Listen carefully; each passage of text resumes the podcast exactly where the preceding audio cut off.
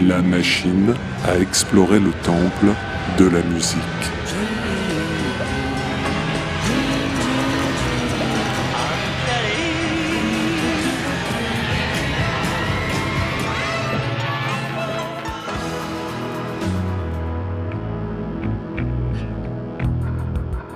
Les titres phares des artistes méconnus, les titres méconnus des artistes phares.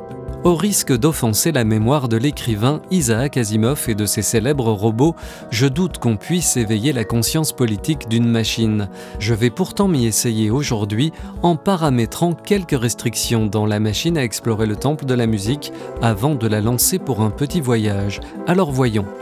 Années 60, femme, afro-américaine et j'ajoute même un dernier degré de difficulté, instrument atypique. C'est parti.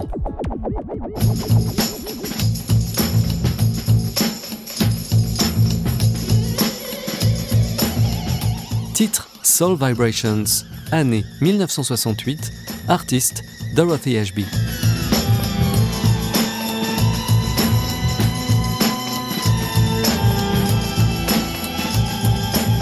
Si vous me demandez quelles sont les chances de réussir une carrière pour une femme noire qui joue de la harpe dans l'Amérique d'après-guerre, je les estime aussi fortes que celles d'un caricaturiste qui voudrait lancer Charlie Hebdo dans la Turquie d'Erdogan. Pourtant, Dorothy Jeanne Thompson, née à Détroit en 1932, va bousculer le déterminisme social et les conventions musicales.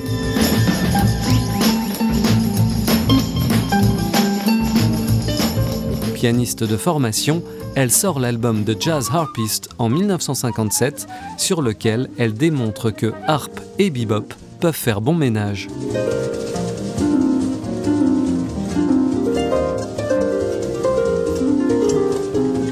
Mais Dorothy Ashby est une exploratrice et ne s'arrête pas là, en abordant par exemple la musique ethnique et en s'essayant à l'instrument japonais, le koto. En 1968, elle assume ses origines africaines sur un album déroutant, Afro Harping, sur lequel sa harpe voyageuse décore des compositions entre jazz mélodique et rhythm and blues hypnotique, les siennes ou celles d'autres musiciens comme Burt Bacharach ou Richard Evans, qui a signé ce thème Soul Vibrations.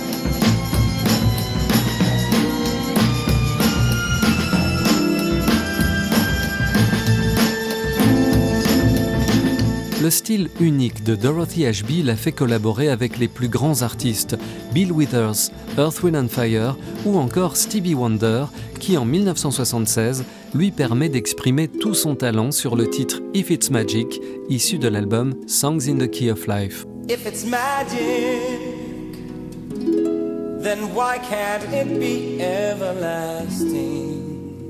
Rappelons également que Dorothy Ashby avait plus d'une corde à sa harpe. Rien d'étonnant, me direz-vous, à la base, il y en a 47. Elle a par exemple écrit et joué de nombreuses pièces de théâtre musicales avec son mari John Ashby avant de devenir une harpiste de session dans les années 70.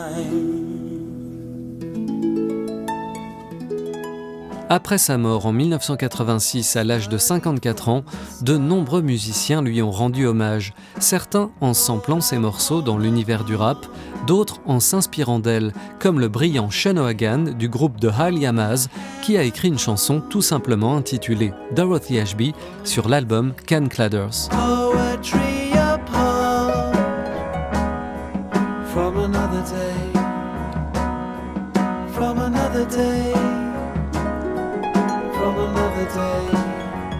Une poésie à part, d'un autre temps, nous dit Shanohagan.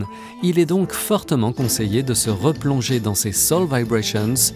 Aujourd'hui, plus que jamais, Black Vibes Matter. À bientôt pour de nouvelles explorations.